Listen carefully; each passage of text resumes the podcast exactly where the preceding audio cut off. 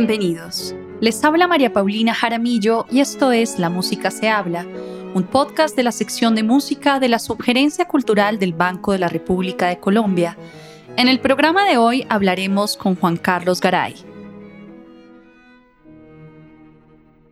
Yo sí soy un lector de revistas, a mí me gusta el formato revista, pero yo sé que a las nuevas generaciones no les interesa, no, les parece llamativo. Entonces, yo creo que lo que estamos eh, buscando todos es, cuáles son los nuevos canales. La radio sigue siendo importante en este país, no en todos los países del mundo, pero en este país sí. Em, creo que el podcast, eh, creo que YouTube, ¿no? Eh, son, son herramientas muy válidas en donde se pueden hacer cosas novedosas. Juan Carlos Garay es uno de los periodistas musicales más emblemáticos de Colombia. Estudió periodismo en la Universidad Javeriana de Bogotá, después cursó estudios de posgrado en periodismo cultural en Washington, trabajó como corresponsal del magazine dominical del espectador y fue traductor y realizador de espacios musicales para La Voz de América. Fue miembro del consejo editorial de la revista Rolling Stone, de la revista El Malpensante y columnista de la sección de música de la revista Semana. En 2008 ganó el premio de periodismo Simón Bolívar por sus escritos sobre música y actualmente realiza el programa La Onda Sonora de la Radio Nacional de Colombia. Es autor de tres novelas, La nostalgia del melómano, La canción de la luna y Balsa de Fuego, así como coautor, junto con otros tres investigadores, del libro Jazz en Bogotá. En el programa de hoy hablaremos con Juan Carlos Garay sobre su trayectoria como periodista musical, el diálogo que sostiene entre la música y la literatura y el futuro del periodismo musical en Colombia. Bienvenido, Juan Carlos Garay. Muchas gracias, muy contento de estar aquí con ustedes. Bueno, Juan Carlos, escribes para las principales revistas de Colombia sobre música, tienes un programa radial, La Onda Sonora, con varios años al aire y fuiste miembro de varios consejos editoriales ¿En qué circunstancias descubriste que el periodismo musical iba a ser tu norte profesional?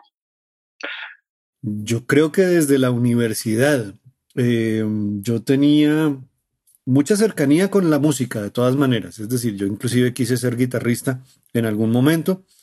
Creo que me faltó disciplina. Pero en todo caso, entré a estudiar comunicación social y yo pienso que desde quinto semestre, sexto semestre, lo que hice fue enfocarme. Entonces todos los trabajos para la universidad yo los hacía con la música como fuente. Y luego ya cuando se hizo el, énfasis en el énfasis profesional en periodismo en la Universidad Javeriana, pues eh, más aún.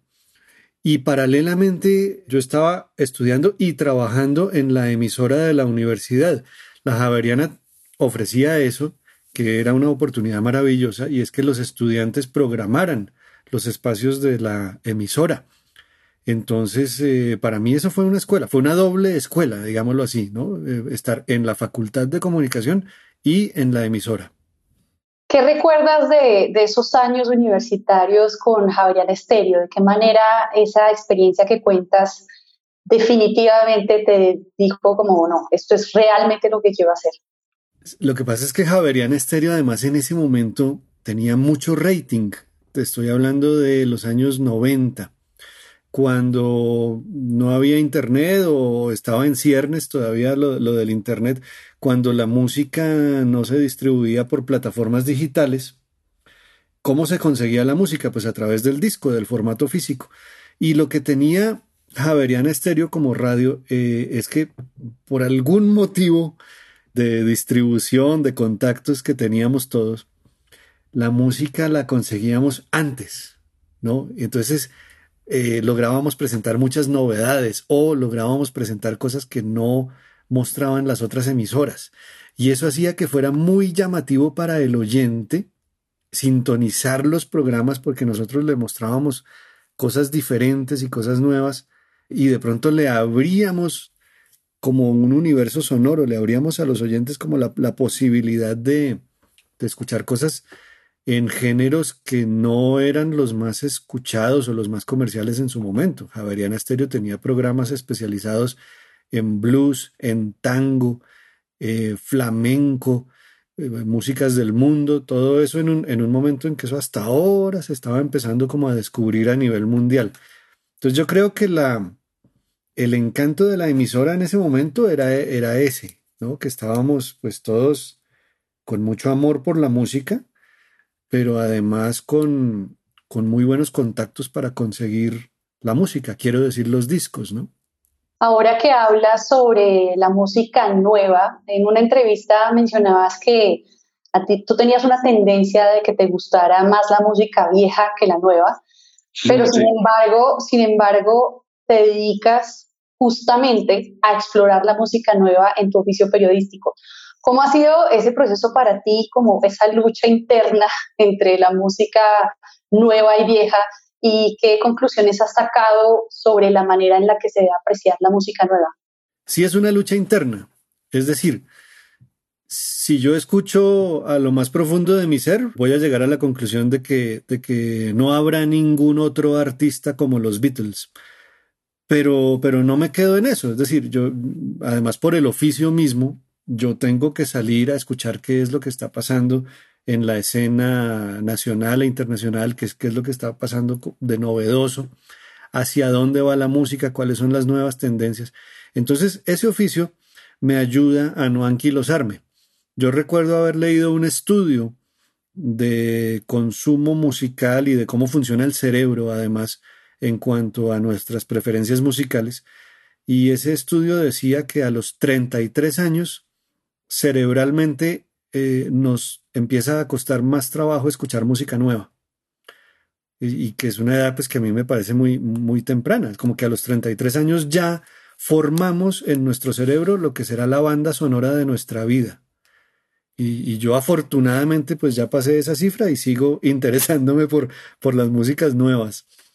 Entonces, eh, creo que sí, creo que eso, digamos, eh, ayuda a estar escuchando lo, lo, nuevo y hay cosas muy buenas además en, las, en las propuestas nuevas que hay, ayuda muchísimo a mantenerse pues eh, joven de espíritu, ¿no? Escuchar qué es lo que están haciendo las, nuevas generaciones y valorarlo y entenderlo.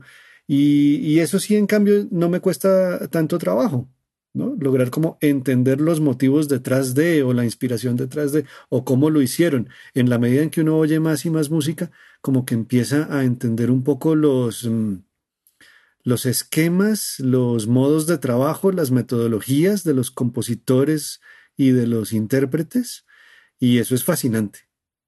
Me pregunto, en ese oficio que tienes de descubrir nueva música, eh, tienes también esta responsabilidad como periodista musical de tener un criterio informado y poder decirnos a todos qué, disco es el que tenemos que escuchar o, o de qué manera debemos escuchar cierta música, con qué criterio haces estas selecciones de música nueva, qué piensas a la hora de hacer un listado o algo en tus columnas. Me gusta mucho lo nuevo y lo diferente. Digamos, la manera como funciona la industria musical es eh, un poco al revés, es decir, es buscar una tendencia, buscar un, un modelo y convertirlo en tendencia. Y entonces se crean lo que se llaman las modas, ¿no? Y entonces viene un artista que es muy original y muchos otros artistas que vienen detrás haciendo un sonido muy similar. Así es como funciona la industria, ¿no? Hasta que ese modelo se desgasta y entonces se busca uno nuevo. Pero a, a mí me gusta adelantarme a esos, esos momentos, ¿no? Me gusta ir buscando las cosas nuevas. Entonces, si, si me preguntas qué es lo que a mí me llama la atención, lo que suene distinto a aquello que suene parecido a algo que yo ya conocía y que la gente ya conoce, ya no me interesa tanto. Entonces, esa es la manera. Y yo creo que uno está por el oficio y, bueno, y, por la psicología. Eh, yo estoy siempre como con los oídos atentos, como si fueran unas antenas, ¿no? Y uno está caminando por la calle y está eh, eh, viendo alguna serie, y cualquier cosa, y de pronto, paz, hay algo ahí que suena, que es eh, llamativo, que es llamativo porque es diferente. Y entonces, inmediatamente, afortunadamente hoy tenemos una herramienta, una aplicación en el celular que se llama Shazam, que a veces yo he pensado que se la inventaron pensando en mí, o sea, porque, porque eso es maravilloso, eso es buenísimo. Entonces, claro, yo shazameo, si me permiten el verbo, sí, yo shazameo, sí, sí, todo, pues, prácticamente todo. Y además que eh, estamos rodeados de música, ¿no? En el supermercado, en el restaurante, donde sea, todo el tiempo hay música. Entonces estoy muy pendiente, shazameo mucho y a partir de ahí arranca, digamos, ese es como el primer paso para las investigaciones. Siempre me he preguntado qué tan difícil es escribir algo que es musical. Cómo, podemos comunicar la música a través de la escritura. Como periodista musical, ¿tienes algunos métodos o estrategias que te permitan traducir el lenguaje musical a la escritura? Bueno, voy a empezar por el final. La conclusión a la que yo he llegado después de todos estos años es que es imposible. es imposible transmitir en palabras todo lo que expresa la música, porque son dos lenguajes distintos y necesitarías un proceso de traducción, pero es que son tan distintos esos dos lenguajes que ni siquiera existe la posibilidad de una traducción fiel. Sin embargo, no es una mala noticia del todo, porque pues hay, hay trucos, y esos trucos casi siempre vienen de la literatura, o de la narrativa, o de la poesía, que es la que ha descubierto la musicalidad en las palabras y en, y en, las, y en las frases, ¿no? Entonces, hay que buscar, eh, por ejemplo, a ver, a mí me interesan mucho los adjetivos, por ejemplo, ¿no? Eh, hay unos adjetivos que son como muy generales, eh, como decir que algo es interesante. Interesante puede ser muchas cosas, ¿no?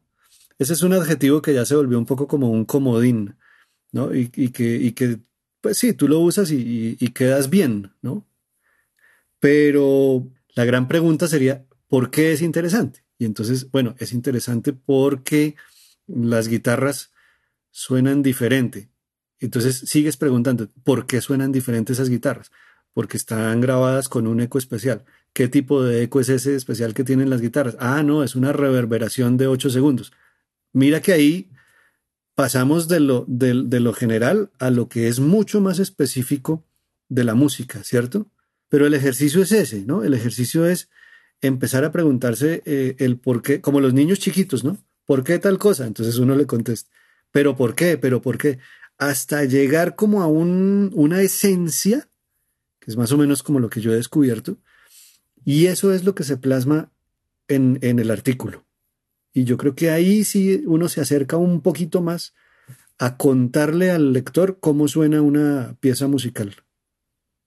¿Qué referentes tienes del periodismo musical en Colombia que desde tu punto de vista hagan ese ejercicio de, de una manera asertiva? A ver, yo, tengo un, referente que fue el gran maestro de la escritura musical en el siglo XX en Colombia, que fue Otto de Grave.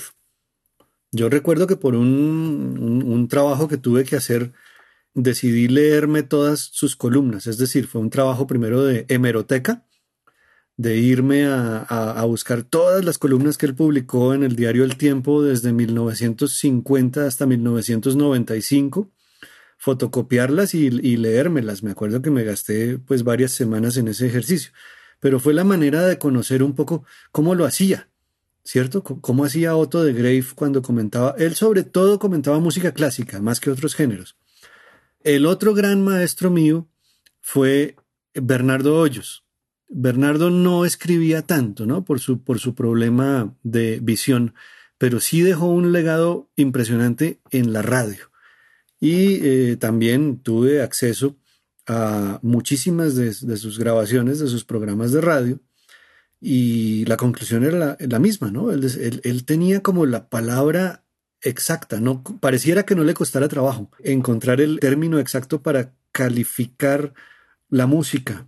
Y fuera de eso, pues mm, tenía muchas anécdotas, ¿no? En su, en su acervo, entonces sazonaba mucho con anécdotas, que es algo que yo también he aprendido un lector mío me dijo una vez, es que a usted lo que le gusta es el dato curioso. Y yo no había caído en cuenta. Eh, me puse a revisar muchas de mis columnas y sí, pero bueno, eso tal vez tiene que ver con la, con la formación periodística, ¿no? Porque el periodista siempre está buscando lo que es, em, lo que se sale de lo común. hablemos ahora un poco sobre los medios de comunicación en general. En el país pareciera que no existiera como esa línea divisoria entre cultura y entretenimiento. Eh, de hecho, muchos colombianos consideran que es lo mismo. ¿Por qué es importante hacer esa distinción y qué impacto tiene para la construcción de cultura seguir mezclando estos términos? A mí me preocupa, me preocupa que se confunda la obra con el autor, ¿no? que, que es más o menos lo que sucede cuando confundes cultura y entretenimiento. Eh, eh, un, un, músico puede hacer parte perfectamente de la sección de entretenimiento, porque se casó o porque se divorció, pero si tú ya vas a comentar un disco, no deberías asumirlo como entretenimiento, ahí sí tendrías que asumirlo como cultura. y yo creo que ahí es donde tenemos la, la falencia, porque entonces el hecho de que el músico lanzó el disco se vuelve simplemente eso, el relato de que lanzó el disco. No hay una aproximación crítica al contenido de ese disco, ¿no? Y eso es lo que nos pasa sobre todo con los artistas del llamado mainstream, que como ya lograron llegar a esa cima por parte de la gran prensa, de la prensa masiva, se les perdona todo, ¿no?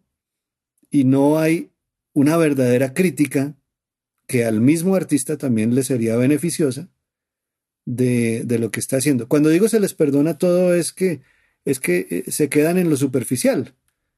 Fulano lanzó su nuevo disco. Escuchemos un pedacito y hasta ahí, ¿no? Y hasta ahí llega. O sea, nunca nadie está diciendo, bueno, o sea, ni siquiera en, lo técnico, cómo lo grabó, eh, cuántos músicos intervinieron, cómo se hizo la producción, cosas que al melómano sí le interesan, ¿no? Entonces nos quedamos únicamente como en lo, en lo anecdótico. ¿Qué papel ha jugado la radio universitaria en, esta construcción de cultura, entendiendo que, por lo que dices, mucha música del mainstream pues está en varias emisoras eh, nacionales, pero sí hay algunas que todavía están tratando de hacer como ese tipo de construcción. ¿Qué papel ha jugado la radio universitaria en esto que cuentas? bien llamativo de, gente que está mm, haciéndose oír de una manera alternativa, ¿no? Alternativa a los medios masivos. Eh, yo creo que son, son oasis. Yo soy particularmente hijo de eh, un experimento académico radial que se llamó Javeriana Estéreo, que era básicamente, o sigue siendo de alguna manera, un taller para la creación radial por parte de unos estudiantes que están practicando, o sea, que están empezando, que están haciendo sus primeros pinos. A mí no me conocía nadie cuando, cuando yo hice mi, primer programa de radio, yo era un estudiante de tercer semestre. Y gracias a, esa formación, a ese taller, a ese eh, poner en práctica eh, los, los, conocimientos día a día y que, y que eso saliera al aire, que no, estaba exento de, de gazapos, ¿cierto? Pero que pues uno iba superándose día tras día. Gracias a eso yo me, yo me formé profesionalmente. Entonces, yo soy el primero en defender ese tipo de, de experimentos entre lo radial y lo académico. A mí, a mí eso me encanta y me gusta mucho cuando viajo, por ejemplo, a otras ciudades, me gusta escuchar las emisoras culturales de, de otros lugares y hay unas que son excelentes. Me gusta mucho y, ya, y oigo las voces y, y, uno oye las voces jóvenes, entonces uno dice, ve, qué interesante, yo también pasé por ahí. La Onda Sonora, el programa que conduces con Jaime Andrés Monsalve, lleva más de una década al aire y se ha convertido un referente de la Radio Nacional de Colombia. Muchos dicen que hacer un programa de humor no es una tarea fácil. ¿Qué significa el humor para ti? ¿Y de qué manera el humor del programa se sale del convencionalismo del humor colombiano de la radio? Eh, bueno, lo primero que quiero decir, eh, que además lo decimos al aire muchas veces, es que yo no creo que la onda sonora sea un programa de humor es un programa donde suceden cosas graciosas. El hecho de uno mismo subrayar como las ironías o las contradicciones o todas esas cosas que suceden en, la vida cotidiana. Pero no nos proponemos hacer un programa de humor. A mí me, pues, eh, me, me, divierte cuando dicen que, que, que, la onda sonora es un programa gracioso, porque no es la intención, ¿no? Pero, pero tampoco nos molesta. De pronto, pues sí, se permite como la espontaneidad, tal vez es eso. Y al permitirse la espontaneidad, pues salen unos comentarios graciosos. Jaime Andrés Monsalve, mi compañero de fórmula, y Carmen Mandinga, quien ingresó al, equipo hace relativamente poco, pues tienen mucha chispa. Yo vengo siendo ahí como el rol, porque la radio es un juego de roles también, el rol como el, el, serio, ¿no? El que, el que los llama al, al, orden. Y el rol de Jaime vendría siendo como un poco más chabacano. Y quizás ese, ese contraste es el que hace que el programa se vuelva entretenido de, de oír. Pero, no, pero insisto que no siempre es chistoso. Es decir, también en, en, la onda sonora hemos tenido momentos, pues, de hecho tristes, ¿no? Cuando, cuando fallecen eh, los músicos y hacemos los homenajes, pues, pues ahí digamos que la intención es otra. Has escrito sobre varios géneros, entre ellos la música clásica. ¿Cuál ha sido tu relación con la música clásica? Mi abuelo materno era un coleccionista de discos, además muy beethoveniano, o sea, él, él amaba a Beethoven por encima de todos los demás compositores. Tenía un, un cuadro de Beethoven en, su, en su mesa de trabajo, en su escritorio. Eh, o sea que bueno, eso ya, ya te da una idea de, de, cómo han sido muy melómanos mis familiares también, ¿no? Y entonces yo me acuerdo de eso, yo me acuerdo de, mi abuelo eh, mostrándome pues a, su nieto de que tendría yo ocho o nueve años el concierto emperador, que es el concierto para piano y orquesta número 5. Eh, y contándome un poco, relatándome cómo se relata un cuento. Mira lo que está pasando aquí, mira cómo entra la orquesta, mira, o, o, mejor, oye, ¿no?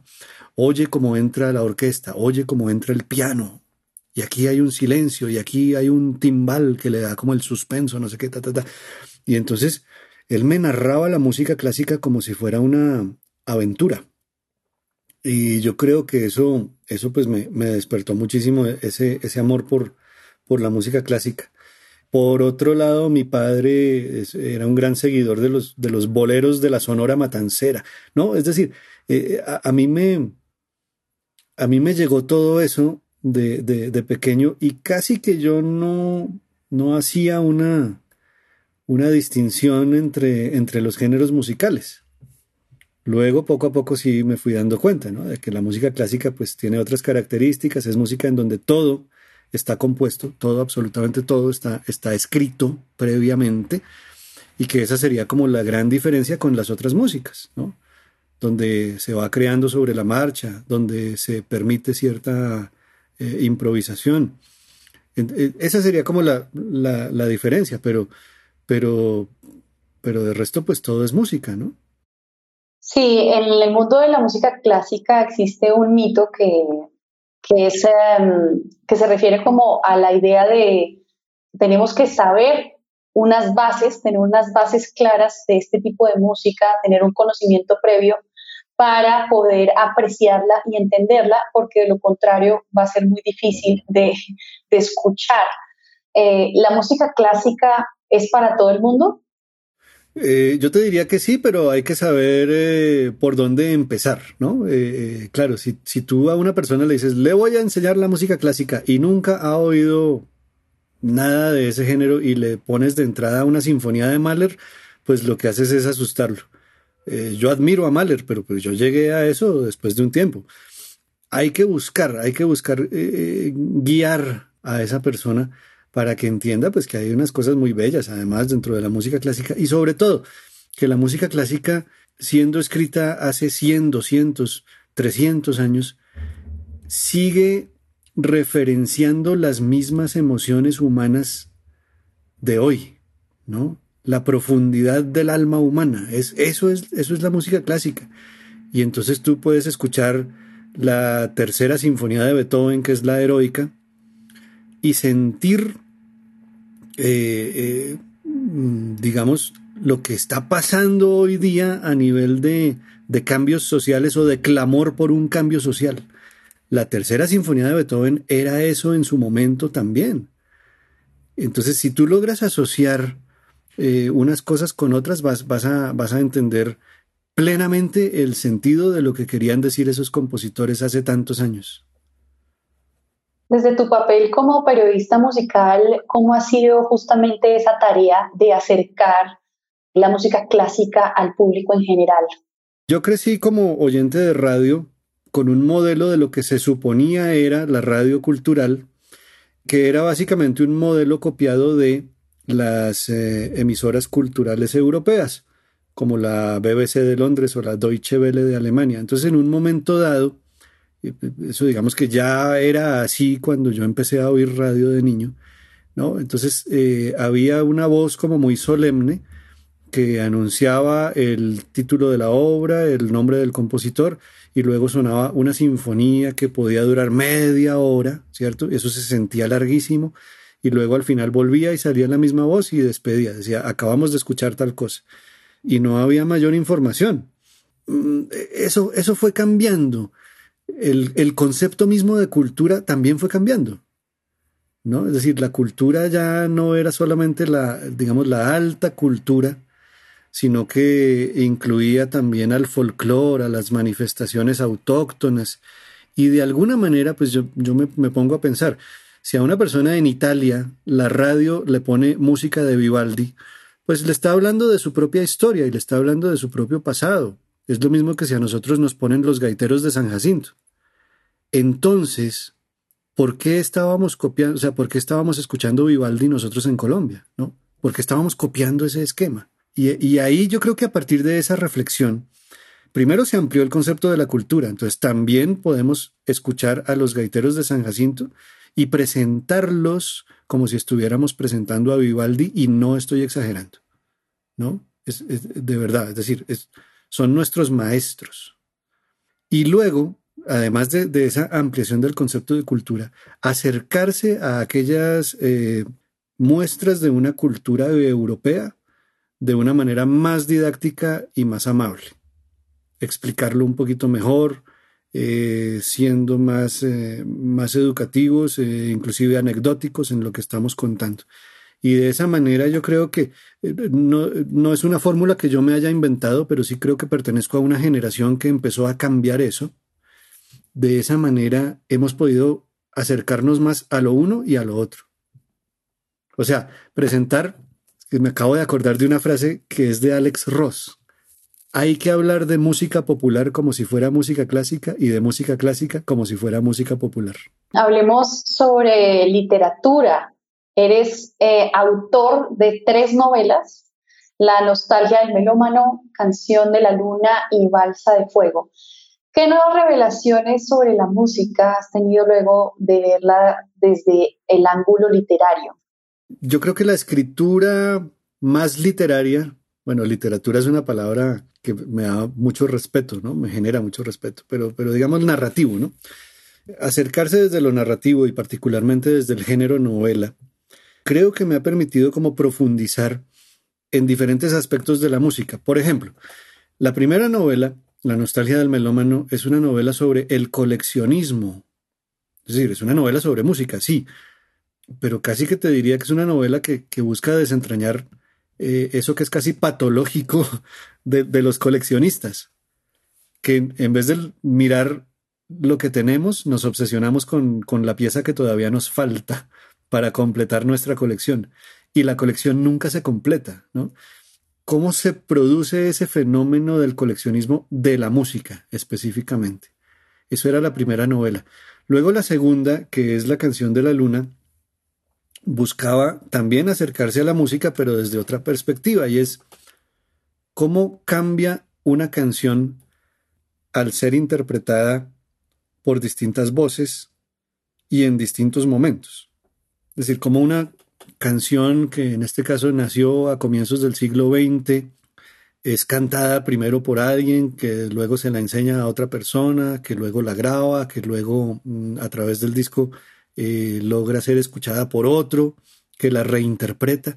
Eso, ¿no? Eh, la canción de la luna es eso, y, eso, y, además pues se refiere específicamente a una canción escrita por el músico de blues Charlie Patton.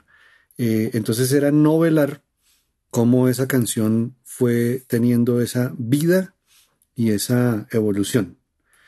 Y luego la tercera novela, eh, Balsa de Fuego, habla sobre eh, cómo se conforman los grupos musicales, que es algo que se da sobre todo en el rock, ¿no?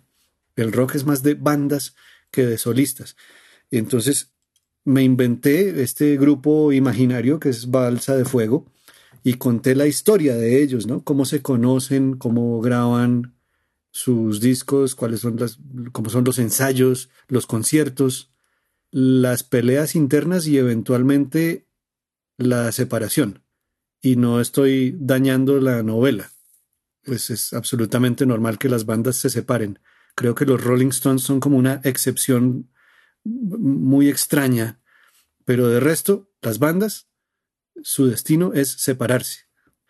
Entonces, ese fenómeno también estaba, estaba siendo analizado en la, en la tercera novela. Entonces, resumiendo, pues las novelas, todas son musicales, pero fíjate cómo asumen o enfocan la música de, de maneras muy distintas. La conclusión en este momento es que la música se puede abarcar desde muchísimos, muchísimos ángulos. Y, a eso me ha ayudado el ejercicio de la narrativa. Me pregunto si hay un elemento transversal, además de la música, estás hablando tú, que conecte estas tres obras. Eh, Sabes que sí, esto yo no lo, había contado nunca. Em, a mí me gustan mucho los animales. Eh, y los lectores más atentos notarán que en esas tres novelas hay animales. Me gustan mucho los animales en, la vida real y los animales en la literatura, porque me parece que es muy difícil, muy difícil eh, tener un animal como personaje, porque si tú tienes seres humanos, pues resuelves muchas cosas a través del diálogo, pero como los animales no tienen diálogo, entonces únicamente los puedes narrar a través de la descripción. Y eso ha sido también como un reto eh, que me impuse, que no se lo había contado a nadie hasta hoy. en todas mis novelas habrá un animal. Aunque ninguna novela es autobiográfica, utilizas personajes y situaciones de la vida real en tus, en tus novelas. ¿Cómo has manejado ese diálogo entre la ficción y el periodismo musical? Hay algo muy interesante y es que eh, el periodismo nutre a la literatura. Yo alguna vez había leído una entrevista que le hicieron a Germán Arciniegas y, le hicieron una pregunta muy, ¿no? muy frívola, pero me encantó la manera como él la, contestó. Le preguntaron cuál ha sido tu cambio de look eh, más radical. Y entonces él contestó, cuando llenando un formulario en donde dice profesión, dejé de escribir periodista y empecé a poner escritor. A mí esa frase me impactó mucho y yo decía como, uy, ¿cuándo? ¿Cuándo será que yo? ¿No? Y yo me imaginaba eso como en el, eh, en el lobby de un hotel, llenando el, la inscripción y haciendo exactamente eso. Pero la, la conclusión es otra. La conclusión es más bien que lo uno está nutriendo lo otro todo el tiempo. Es decir, eh, no, no porque yo haya publicado tres novelas eh, he dejado de ser periodista. No, no en mi caso. Porque el periodismo nutre directamente la literatura. Balsa de Fuego, por ejemplo, tal vez es el, es el ejemplo más claro en ese sentido. Balsa de Fuego está narrada por un periodista musical del cual no sabemos su nombre, pero pues está en primera persona, escribe para una revista que se llama Rock and Roll y se vuelve, digamos, es, es el narrador, pero se vuelve eh, un coprotagonista en algunos momentos, es decir, se involucra en la historia. Y eso es exactamente lo que, lo que me pasó a mí con, con los músicos que yo entrevistaba, ¿no? que los entrevistaba y entonces después me invitaban a su concierto y después yo iba al concierto y, y, terminaba amistando con ellos, cosa que en otras ramas del periodismo estaría mal visto, ¿no? Porque entonces dirían, ah, es que es, una, es demasiada cercanía con la fuente. Pero, pero en este caso, pues yo pienso que no, porque, porque se está construyendo un, un, relato y una, y una obra, ¿no? Hablando de esta novela que mencionas, Balsa de Fuego, eh, está toda esta lucha que tienen los músicos independientes para lograr eh, grabar su música, ser visibles, etcétera. ¿Qué realidades enfrentan estos músicos en Colombia después de tus investigaciones eh, acerca de este tema? Pues yo creo que la principal conclusión es que, es que todavía no tenemos una, una cultura de, de oyentes eh, y de, de fans, de verdaderos fans, ¿no? No simplemente el, el oyente que le gusta la canción que se puso de moda, sino fenómenos como se ven más, por ejemplo, en Argentina, donde el fanático eh, eh, se siente parte de la banda porque sabe que su apoyo es vital para la banda y paga una boleta para ir a verlos cada vez que están en concierto, en un bar o en un teatro, y los, y los sigue y está pendiente de, de su historia y de sus nuevas publicaciones y de qué están haciendo. Ese nivel de fanatismo ayudaría muchísimo en un país como Colombia, que tiene una excelente música, ayudaría muchísimo a que esa música trascendiera y a que los músicos pudieran vivir de la música. Cosa que, lastimosamente no, no sucede. Entonces la gran conclusión es esa, es decir, es duro, siempre será duro, más para el músico independiente, que es el 99%, es decir, el que no pertenece a un gran sello disquero o el que no tiene el respaldo de un gran conglomerado que, que te, que te programa para que cantes en el Super Bowl, ¿no? O sea, si tú tienes eso, ya estás, ya, ya, ya estás, puedes estar tranquilo. Pero resulta que el 99% de los músicos no tienen eso. Entonces, pues, la lucha es dura y yo creo que en este país no se ha valorado lo suficiente el papel del oyente, el papel del, del fanático. La novela Balsa de Fuego es una novela de ficción primordialmente por eso, porque Balsa de Fuego eh, es un grupo que, que logra ¿no? trascender y cambiar el rumbo de la música colombiana. O sea, eso ya, eso ya, por ejemplo, es un agregado mío. Pero es eso, ¿no? Es ese eh, sentido sarcástico, si se quiere, ¿no? Teniendo en cuenta tu trayectoria y experiencia, ¿qué piensas sobre eh, el periodismo musical colombiano en la actualidad? ¿Qué le hace falta? Hmm, yo creo que estamos en un momento de transición.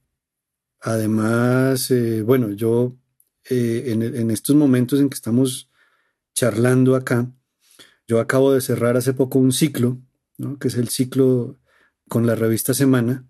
Estuve 22 años escribiendo la columna de música de la revista y, vi pasar muchas cosas y, me, alegra mucho haber sido testigo de, de muchas eh, nuevas corrientes de la música colombiana, sobre todo. Mm, yo sí soy un lector de revistas, a mí me gusta el formato revista, pero yo sé que a las nuevas generaciones no les interesa, no, les parece llamativo. Entonces, yo creo que lo que estamos eh, buscando todos es, cuáles son los nuevos canales. La radio sigue siendo importante en este país, no en todos los países del mundo, pero en este país sí. Creo que el podcast creo que YouTube ¿no? Eh, son, son herramientas muy válidas en donde se pueden hacer eh, cosas novedosas que entre todos nos estamos inventando. O sea, son medios tan nuevos que, no tienen todavía como un manual de instrucciones. Y eso puede ser una ventaja también, ¿no? El podcast eh, no tiene un formato fijo, puede durar cinco minutos o puede durar media hora o una hora. eso está maravilloso porque no, no, no hay camisas de fuerza todavía, ¿no? En estos, en estos nuevos formatos. Y eso nos permite experimentar. Yo estoy feliz, yo tengo mi podcast que se llama El Jardín de las Delicias y estoy muy feliz porque me permite experimentar y estoy trabajando de la mano de un, de un productor sonoro que me enseña, ¿no? Así como yo llego con los contenidos, él me enseña eh, de qué manera se pueden usar los efectos de sonido, o la música eh, para acentuar las emociones, o los silencios. En la radio, por ejemplo, el silencio está mal visto. En el podcast no. El silencio también es un, es un ingrediente válido. Entonces yo creo que eh, eh, estamos como, como en esa búsqueda. Vamos a ver qué resulta de eso.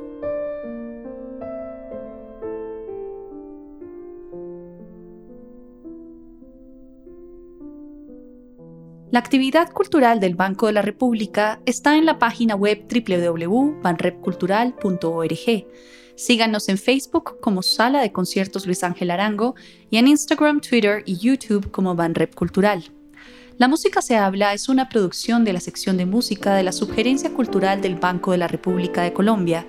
La música de este podcast es parte del trío Opus 32 de la compositora colombiana Amparo Ángel, interpretado por el Swiss Piano Trio, grabación que hace parte del disco Compositores de Nuestro Tiempo Volumen 2, editado y publicado por el Banco de la República. Mi nombre es María Paulina Jaramillo, hasta una próxima ocasión.